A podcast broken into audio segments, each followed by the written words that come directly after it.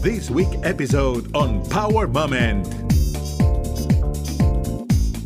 I had four older sisters than me, and uh, they were all professionally qualified, but none of them were even working. So for me, in my family, working for a girl or a, uh, for a girl was first of all was out of question.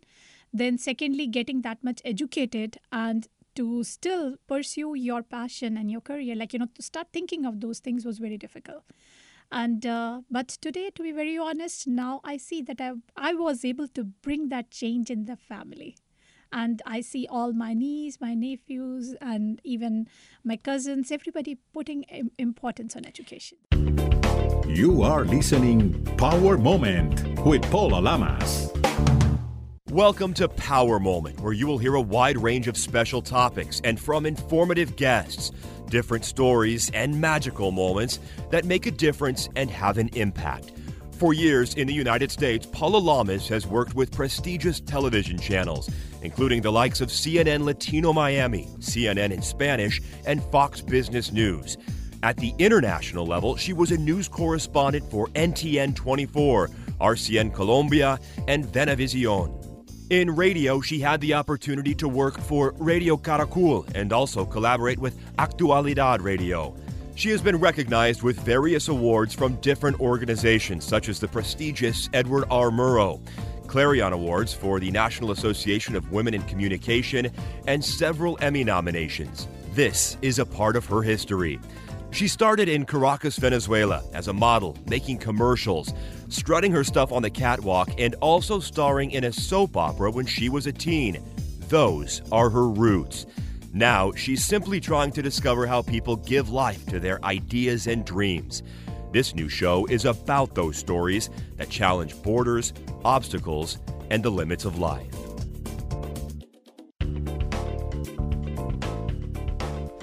We're going to talk to an entrepreneur businesswoman that has an objective to help other women based in her own experience. So she decided to launch a nonprofit to commit her mission. And for us today, is a pleasure to talk to Menka Soni. Thank you for your time, Menka. Thank you so much, Paula, for inviting me and taking out the time to talk to me. Thank you so much. Minka, let's talk about your root a little bit because you create this um, organization, this nonprofit, and also a design uh, brand based on your own experience. You came from India, you came from a tr- very traditional family, but you break barriers. You was the first one to do and be able to uh, create a new generation of women. Can you talk a little bit about it? I was born itself, I was actually kind of rejected at that time with, uh, from my family because I was the fifth girl in the family. And uh, back in India at that time, the traditions was like uh, girls were not that much welcomed, Hmm. and uh, every family definitely wanted boys in their in their in their family because they feel that the name of the family will be taken further by boys only. But uh, when I was born, so I had to face this thing, like, you know, just as an infant. And I think probably that's what got settled in me. Okay, you know, I need to work on the women empowerment. And uh, throughout my education, actually, when I was supposed to go for my post graduation to do my MBA, not that my family did not believed in the education, but perhaps they did not had a value of educating a woman because for for them it was just like you will get educated and will find hard to find out suitable boys for you but i broke that kind of a barrier as well and i said no for me my education is must and uh, i took charge of my own growth my own education. I did my mba and i followed my passion. I was able to do well. How old are you at that time?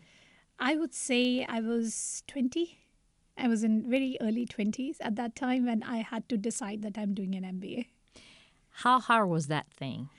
it was it was hard. It was definitely hard because not even till that time like and i'm the fifth girl in the family so you can believe like i had four older sisters than me and uh, they were all professionally qualified but none of them were even working. So for me in my family working for a girl or a, uh, for a girl was first of all was out of question. Then secondly getting that much educated and to still pursue your passion and your career like you know to start thinking of those things was very difficult. And uh, but today, to be very honest, now I see that I I was able to bring that change in the family and I see all my niece, my nephews, and even my cousins, everybody putting importance on education. Do you remember the moment that you had to face your father and your mother about this? So I will say my father was a big supporter of education. It's that it wa- he wasn't, but he did not have value. So I think it was very important for someone to go and tell him why is this important. So he would say no. So it's like you know, no, I don't want you to study anymore. I think you can do it like this, or you can. So his ways were very conservative, and his ways uh, of education was also uh, without having an importance. You do it, but you know what's the value of that? Mm-hmm. There is no mm-hmm. value. On the contrary, my mother, who is also not that, that very well educated, but uh, she supported me. I think I would say maybe that was because of the motherly attachment rather than the value of education. But uh, she supported, in fact, she had her own personal savings that she gave it to me so that I can pay for my fees to do my MBA. Who convinced your father, you or your mother? my mother. so I had I had a, a, woman in my home who was supporting me, and so I said like you know and and and, and I believe that that's how all women have to hold their hands each other. And after so many years, what says your father? Uh, my father is no more right now, but I can tell you wherever he is, he always felt very proud of what I'm doing it and how I did. And I know for sure if he he's still watching me is like he's extremely proud of what i'm doing for sure yes. it is one of those things that um, doesn't matter where you are i know that he, you have an angel a powerful angel that now value the education and value whatever you have to pass through to reach your goal and get where you are right now absolutely um, powering women is one of your missions and you create a, a nonprofit organization that before was a design brand. So how Ravishing born and became a nonprofit organization? So this was almost 10 years back when my younger one was born. My I have two daughters. So you know I'm blessed with having two more daughters or girls in the family. So when she was born actually I uh, because of my visa status I had I was forced to be at home. And for a, for a person like me who has never been and very very like you know enthusiastic and working on so many different dynamic projects if you have to sit at home that it's like really killing. But and that was the time i realized that there are so many women those who are still sitting at home and not doing anything. And i started feeling for them. I felt that maybe they are losing their own identity they they have talent they have capabilities they have skills but they don't know what to do with them or rather they do not have anybody who can encourage them. I think the very first step is encouraging and inspiring them. So with that, actually, I started my first um, uh, clothing brand that was Ravishing, Ravishing Marketplace, and it was a brick and a mortar store where I invited a lot of different women to come and keep their products and services, sell like you know even sell their services, and um, they would just pay me a very very nominal fee, and I promote them, and I it's it's like without taking a huge risk, they were getting a platform where they can they can promote their work. So that worked, and from there uh, we originated like the Ravishing Women, which is a nonprofit organization. It's a registered 501c3 that came into existence in 2013, and we did our first Ravishing Women Festival. This was done to raise funds for API Chaya. It's a nonprofit organization working to protect violence against women, and we did a fundraising for them. And from there, we launched our first pageant also, which was Miss India Seattle at that time. And like, you know, it's been a long journey. And to, today we work with the mission encourage, inspire, appreciate, and empower. These are four pillars, and it's a step by step process. Actually, they are wonderful. And um, it is impressive. You say uh, a few minutes ago that you have been working in so many projects. You have been worked with multimillionaire global programs uh, for big IT corporations like General Motors, Starbucks, Microsoft. And now you believe, put your heart, put your soul in ravishing. Ravishing. Ravishing, and I would like to to let us to let our audience know a little bit more about it because uh, how you was able to do so many different things and also take the time with a family and say, you know what, I'm going to reach my goal, and I think that the women need this. So, if I would, if if I have to say how that happened, I think universe. It was all universe calling.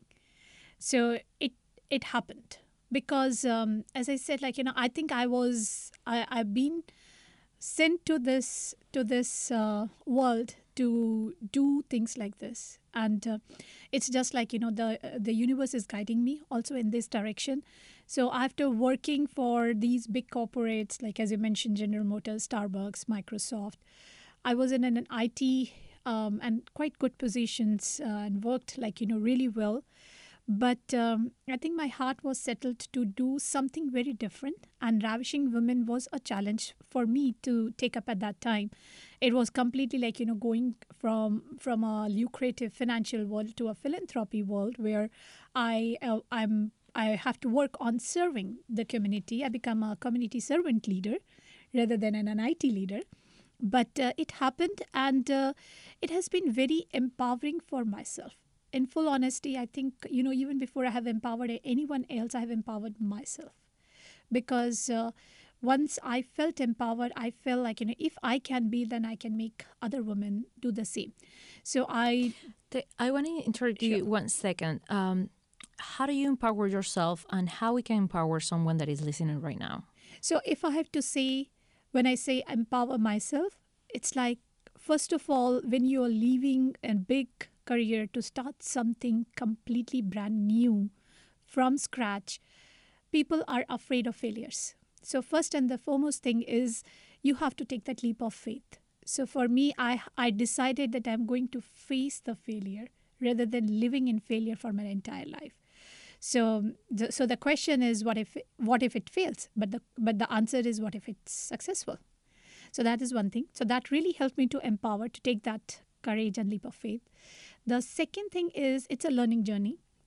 I was not uh, trained by somebody else, or I do not have any godfather or a godmother with me who's holding my hand.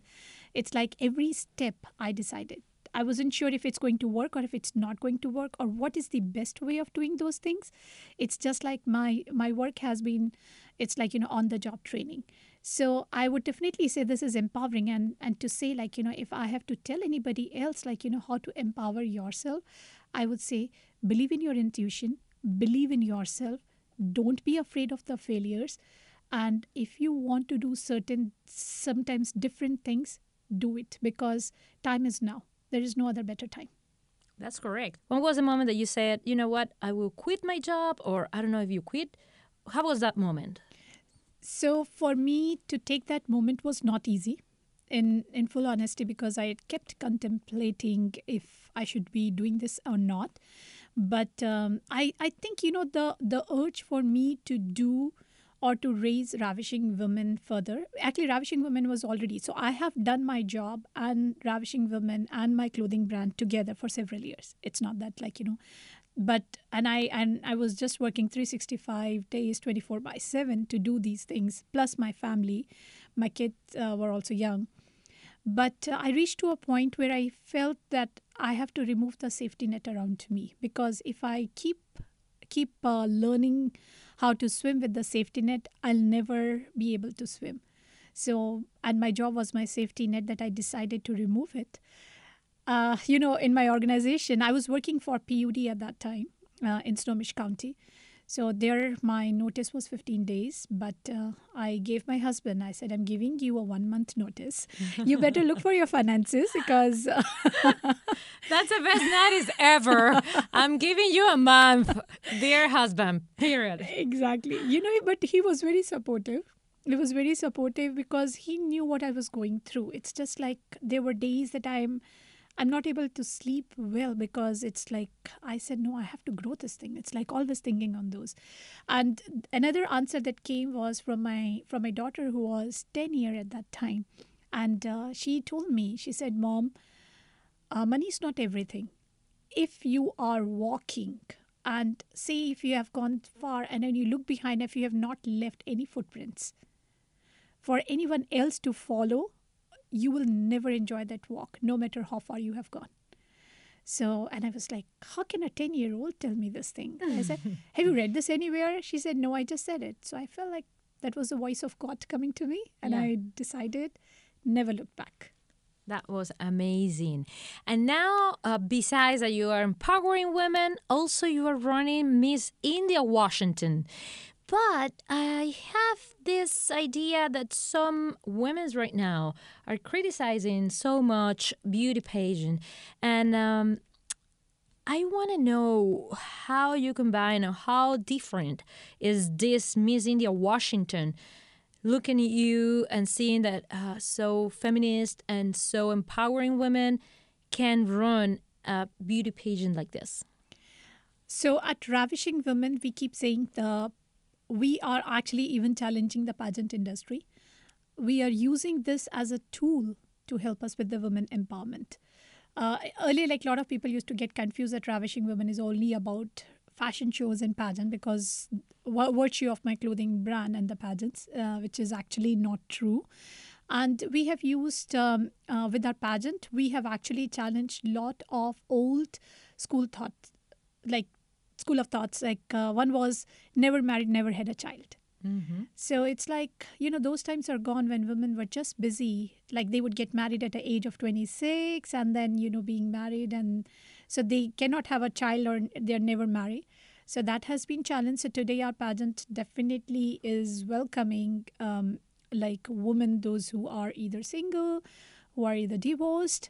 Plus, even we have challenged the age limit of pageant system, which is like 26, 27 years right now for the uh, Miss category. And uh, we do not believe in that because if you see, if you look around, majority of women, those who are busy building up their career, they are mostly in 30s. They don't get married soon now. They want to wait till they are in some job, they are able, they are financially stable, they are completely independent. So, you know, those are kind of a norms that we have challenged. Second aspect with our pageant system is we are not just looking out for women who are qualified to be called beauty as a part of a beauty pageant. Our pageant system is judging them on not only beauty comes last actually it's like their brain their intellect their confidence their skills the talent that they represent how they are speaking how they are behaving in the team their congeniality uh, behavior the team spirit that they bring and also what platform they support and how well they can be the ambassadors to go out and represent themselves and work on the philanthropy projects. So, together we are looking for our pageant system with these values, these aspects that we want that we want to judge our contestants on and select a person who is a community servant leader. That's a transformation. I have been hearing and, and I have been reading that um, President of Miss Universe already um, awarded you and recognized you with an award. And I'm I'm wondering if if uh, the director, uh, if the president of uh, Miss Universe knows about these changes because I feel that they need to implement this in the beauty pageant right now. Uh, that's that's very true. Actually, definitely, I think um, if you see, even Miss Universe is is uh, in adapting a lot of changes, like with the removal of the swimsuit and uh, a couple of other things that are bringing the changes. We are definitely seeing that are happening but it's just like it takes a while because they're bigger organizations. For a bigger organizations to include these changes it would take some time. Uh, but i'm pretty sure that these changes are going to be adopted very soon. How many women do you think that you have been able to help with all this, um, not just with Miss India Washington, with all your organization and work that you have been doing? so today um, you know i don't have our exact count to tell but i can definitely say that we have we have actually touched over 50000 to uh, or more women because there is um, there is a there is a foundation called Dehat Foundation which is in India.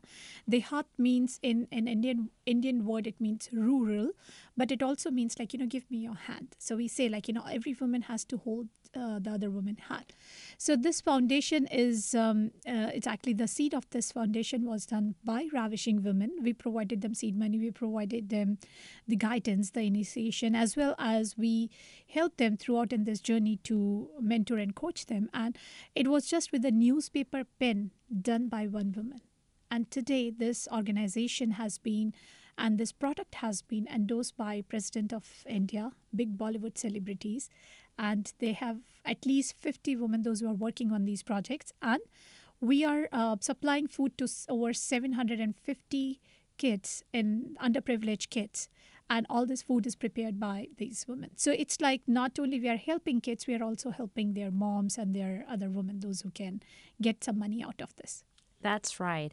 Um, someone says uh, many years ago, I think many uh, centuries ago, that if you help uh, women, you are helping the future because women bring life to this world. So I think it's a very wise inspiration and very wise uh, thought and, and um, fantastic work that you are doing. Um, but you mentioned Bollywood. You already have been working with the stars. Tell us a little bit about it. How is that possible?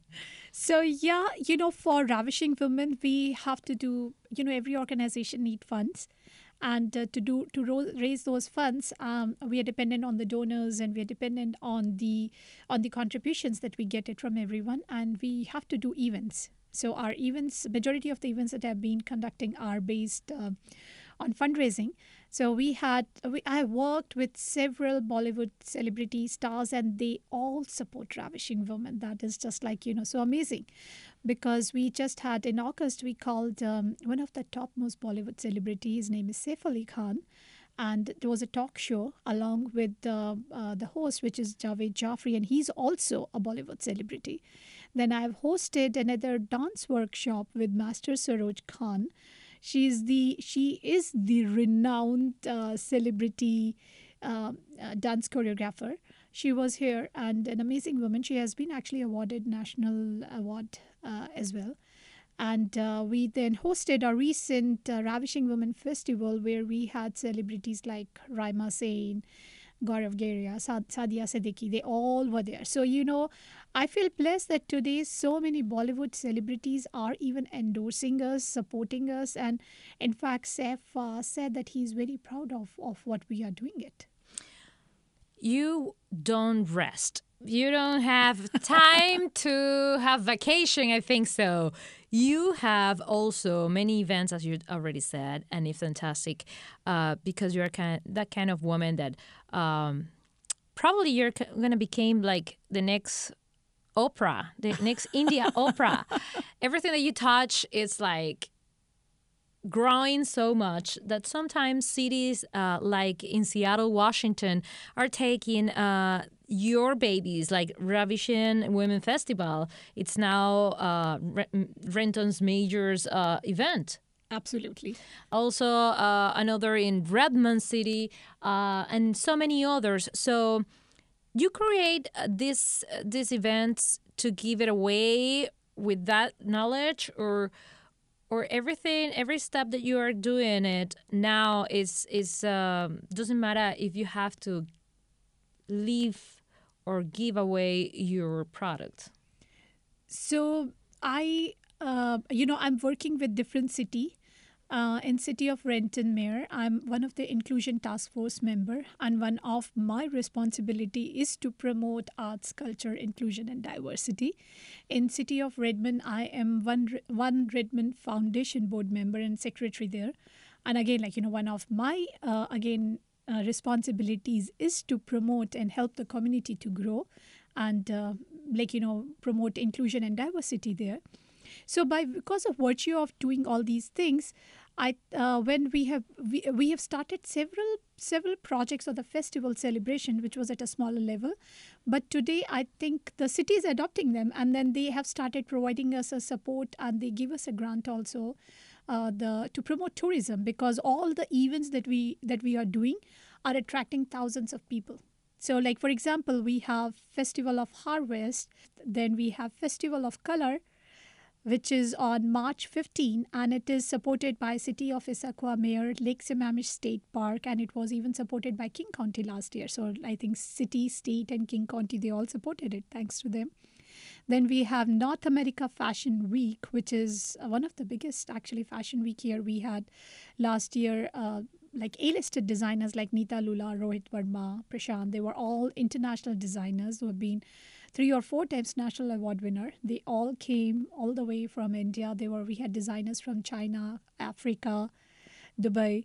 So this is City of Redmond supported event. So I think whatever we are doing it, one objective or the baseline thing that I've always kept it, it's like it's it's not just about celebrating. It's like bringing so as i said in the beginning it's like bringing people to dance with us making it very inclusive in, and, and making it very arts and a culturally enriched so that we are not only uh, talking about what this culture and tradition means and also making it people feel very happy and one important thing is our events are always very family friendly how can you explain others um, this phenomenon, if we can talk about that, of inclusion and also about multicultural?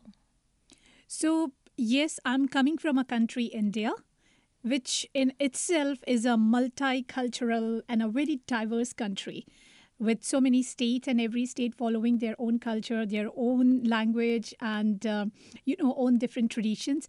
So when we moved here to states, I felt like you know my family has grown. So if India is my family, I think my family has grown. Now we have so many different other countries, different other people come from the diverse and very different background and uh, I love to be a part of this bigger family. So that has been one of my reasons why I started promoting multiculturalism and diversity. And now that with the inclusion, to say that, you know, we are one big family, to make it a very inclusive, that has been my bigger mission. If we are talking about inclusion, do you think in the United States we will find out right now inclusion, or do you think that we need to work a little bit more about it? It's a it's it's still in work in progress. I think as we are discovering what does this inclusion means it's like you know majority of the time actually i was reading it somewhere uh, and they said like you know majority of the time we say inclusion it's like you know you're inviting people to a party like coming from the di- different diverse background. But are you also giving them or asking them that hey come and dance with me that's what makes a difference. So i think i would say that we are we are still work in progress where we are trying to include people from different backgrounds and different diversity but are we still ready to make them a part of this big dance? So what do you think have been the hardest part of this big dance for you? For me the one of the major challenge that i have faced so far it's like uh, like people are still not open so, you know, there have been different communities, and when you are trying to go and talk to them and try to make them or include them, it's like they have their own barriers that they need to break. And breaking those barriers would help us to make them come, let's dance and rock together. That's true. And uh, as an immigrant, I think that I feel sometimes the same thing. What do you think have been your power moment to get where you are right now? One of my power moment that's a good question. I would say, um, out of all these things, I'm still on the very spiritual side. So for me, it's like the the time that I feel I'm always connected and I'm always in my center. That is always my power moment, because that helps me to see the things in a very different perspective. So I don't want to feel very overjoyed with all the things that we have done. Neither do I want to feel very sad that I'm not able to do these things, but rather be at the center and think how well I can do things further. I learn from my mistakes and I feel humble with all my all my um, achievements. What do you think would be your power tip to all these women that are listening right now? One of the biggest power tip that I can give to other women is support other women. It's like we all live for ourselves. It's very difficult to live for others, but when you are uplifting other women, you are uplifting city, you're uplifting state, you're uplifting country, you're uplifting community, you're uplifting everyone. And trust me, it will uplift you in return. That's a beautiful thought. And uh, what would be I don't know what do you have in uh, cooking right now? What are your future projects or what do you want to do? So uh, one of my future project is I definitely I used to own a cultural center, and um, I one of my vision is definitely I'm looking out for a place where I can build one big village and try to showcase cultural diversity from from everyone. It would be a place where people can come and enjoy. I think it's very important to give the happy moments and learn, educate, feel happy. So I'm looking to bring that that place back uh, with me. That that would be one of my biggest projects that I have to work on. so ask to the universe right now, what do you need in order to get the perfect place? I ask universe to just make it happen. Thank you so much, Minka, for your energy, for your honesty, for your time, and for this wonderful power moment. Thank you so much, Paula. It was lovely talking to you. You can follow Power Moment on social media at Power Lamas on Twitter and Instagram. In Facebook, Power Moment with Paula Lamas. This is a GGSG production.